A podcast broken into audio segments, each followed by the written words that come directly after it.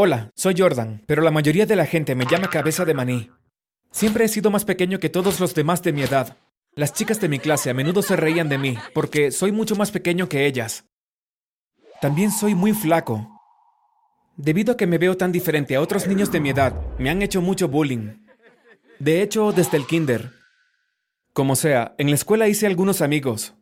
Eran cuatro chicos de mi edad, pero me trataban como si fuera su sirviente. Eran Justin, Carl, Brad y Adam.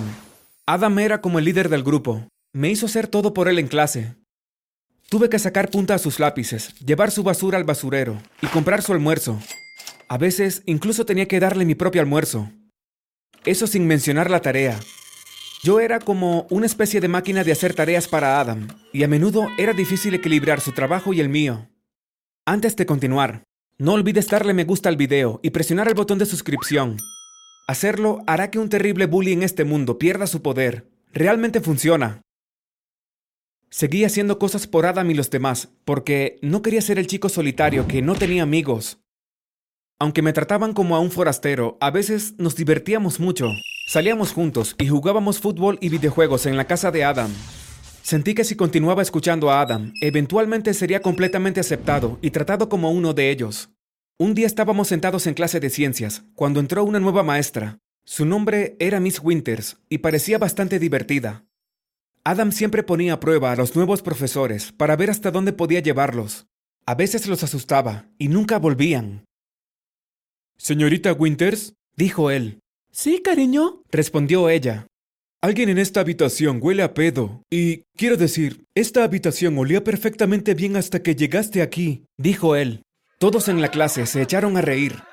Oh, en serio, yo también huelo algo, pero solo sucede cuando abres tu boca. ¿Estás seguro de que no quieres ir a que te revisen? respondió con una sonrisa tranquila en su rostro. Nos quedamos atónitos. Ningún maestro había podido igualar el ingenio o la ridiculez de Adam anteriormente. Adam se puso rojo y reviró los ojos como si no le importara, pero todos se dieron cuenta de que estaba muy avergonzado. Después de la escuela, Adam nos llamó a todos. ¿No creen que la nueva maestra, la señorita Winters, es la peor? dijo él. Sí, dijeron todos, pero yo sabía que no estaban de acuerdo. Mañana nos vengaremos de ella, pero necesito saber que cuento con todos ustedes. ¿Puedo contar con ustedes? dijo él. Bueno, ¿qué le vamos a hacer a ella? preguntó Carl. Te lo haré saber mañana, dijo, y luego se marchó. Al día siguiente, la clase de Miss Winters fue divertida. Adam guardó silencio durante toda la hora, pero todos los demás se lo pasaron genial. Al final de la clase le dio dulces a todos. Nos dijo que éramos niños maravillosos y que no podía esperar para enseñarnos mañana. Pensé que ella era tan amable y que no teníamos motivos para buscar venganza. Tenía miedo de cualquier idea que se le ocurriera a Adam. Cuando terminó la escuela, Adam nos volvió a reunir a todos. Miren lo que tengo, dijo emocionado. Abrió su mochila y sacó dos botellas grandes de alcohol isopropílico. ¿Qué vas a hacer? ¿Vas a desinfectar el aula? Justin se rió. No, estúpido. También tengo un encendedor, respondió Adam. Sabía que esto iba a ser muy malo. La señorita Winters también enseña química en la escuela superior. Ella es responsable del laboratorio de química y todas sus cosas están ahí. Vamos a irrumpir en esa habitación cuando todos se hayan ido y luego le prendemos fuego. Ellos pensarán que fue culpa suya y que dejó algo encendido. Entonces la van a despedir. Es un gran plan, dijo, y luego se rió como un loco. Sabía que esto estaba mal, pero quería encajar. Así que esperé con ellos hasta que todos se fueron de la escuela. Cuando llegó el momento, irrumpimos en el laboratorio de química y Adam comenzó a arrojar alcohol isopropílico por todas las cortinas y los papeles. Lo miré durante unos minutos y luego decidí que no quería involucrarme, incluso si eso significaba estar solo. Salí tranquilamente de la habitación y salí del edificio. Al llegar al exterior escuché que sonaba la alarma de incendios. Decidí dar un paseo por el parque para aclarar mi mente y luego caminé a casa. Cuando llegué a casa, mi madre me estaba esperando cerca de la entrada. Jordan, estaba tan preocupada por ti. Ella me abrazó. ¡Uh, mamá! ¿Qué te pasa? ¿Qué es lo que está pasando? Le pregunté. ¿No escuchaste? Tu escuela se está incendiando. Estaba tan asustada de que todavía estuvieras allí, dijo preocupada. Fui a la sala de estar y vi mi escuela en llamas en la pantalla del televisor. Oh, Dios mío, pensé. Se suponía que solo iban a quemar un salón de clases.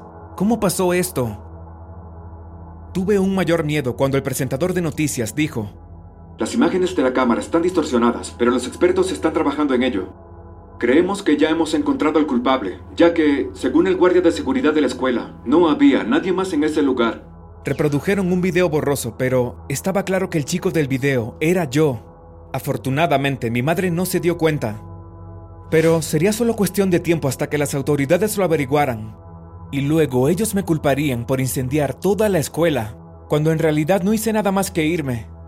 Estaba aterrorizado y quería llorar. Mi cerebro funcionaba a 10.000 millas por hora. No quería que me atraparan o que me enviaran a un centro de detención de menores.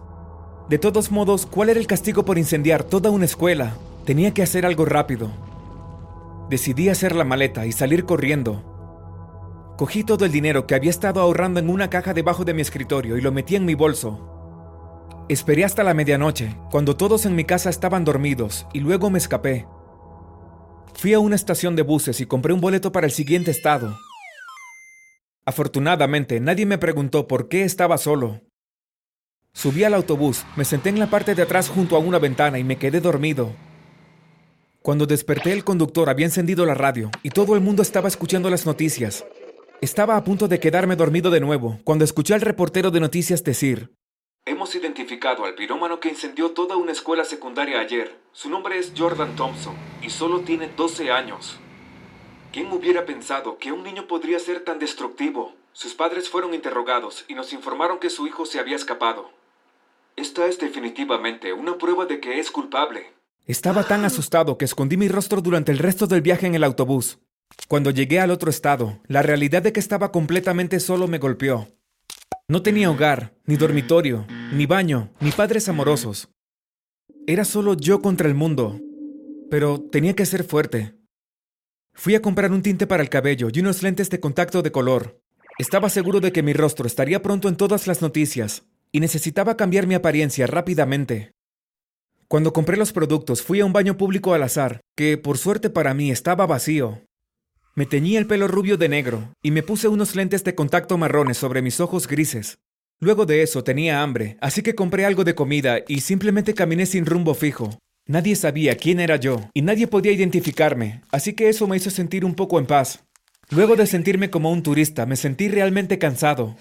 Encontré un parque, así que entré y me senté en un banco. Mis ojos se sentían muy pesados y finalmente me quedé dormido. Cuando me desperté la temperatura había bajado, Miré a mi alrededor y vi a una anciana sentada a mi lado. Hola, cariño, ¿dónde están tus padres? ¿Te encuentras bien? Preguntó ella. Estar en otro estado y no, no estoy bien. No tengo dónde dormir esta noche, respondí. Odiaba mentir y técnicamente esa era la verdad.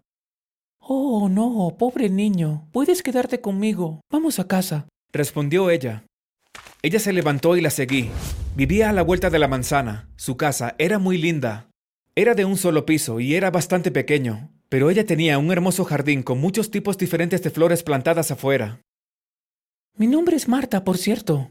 Mi hijo Robert se mudó hace unos años y ahora yo vivo sola. Ahora tiene una familia y nunca viene a visitarme. Estoy agradecida por tu compañía. Puedes usar su habitación, dijo ella. Me sentí muy afortunado. Durante las próximas semanas, Marta me trató como a su propio nieto. Ella preparó las mejores comidas y nunca pidió mucho a cambio. Yo limpiaba la casa y regaba las plantas del jardín. También hacía sus compras para que pudiera quedarse en casa y relajarse. Extrañaba muchísimo a mis padres, pero sabía que era demasiado arriesgado volver a casa. Empecé a sentirme convencido de que este sería mi hogar para siempre. Pero todo cambió una tarde. Estaba en el jardín regando las plantas cuando noté que unos policías al azar caminaban arriba y abajo de la cuadra. Al día siguiente vi al mismo hombre caminando cerca de la casa, pero vestía ropa de civil. Esta vez me miró con sospecha.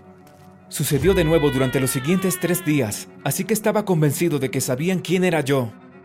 Me sentí muy mal por hacerle esto a Marta, pero le robé unos dólares de su bolso y salí de la casa mientras ella dormía. Le escribí una nota agradeciéndole todo lo que había hecho por mí. Le hice saber que tomé algo de dinero y que se lo devolvería siempre que pudiera, Caminé rápidamente hacia la estación de autobuses y compré otro boleto de autobús fuera del estado. Sentí que pasaba días en el autobús porque cada vez que llegaba a un estado, tomaba un autobús a otro. Cuando estaba a siete estados lejos de mi casa, decidí buscar un lugar donde pudiera quedarme. Fui a un parque, con la esperanza de encontrarme con otra anciana amable como Marta, pero no tuve suerte. Deambulé por un largo tiempo, hasta que finalmente estuve tan exhausto que colapsé frente a un edificio de aspecto antiguo.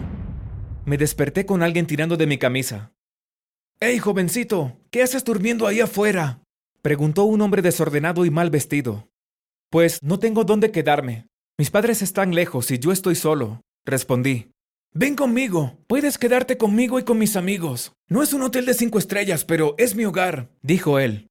No sé por qué, pero sentí que había algo en él en lo que podía confiar. Lo seguí hasta que llegamos a un área debajo de un puente. Había al menos 20 enormes cajas de cartón esparcidas por todas partes. Esta es mi casa. Por cierto, soy Henry, dijo él. Había toda una comunidad de personas sin hogar. Miré a mi alrededor con asombro. Oigan todos, gritó Henry. Tenemos un nuevo amigo. Todos salieron de sus cajas para recibirme. Los siguientes días fueron raros. Me tomó un tiempo acostumbrarme a este tipo de vida, pero la gente era muy amable y como era un niño me trataron con amabilidad. Pude hacer algunos trabajos aquí y allá para ganar dinero.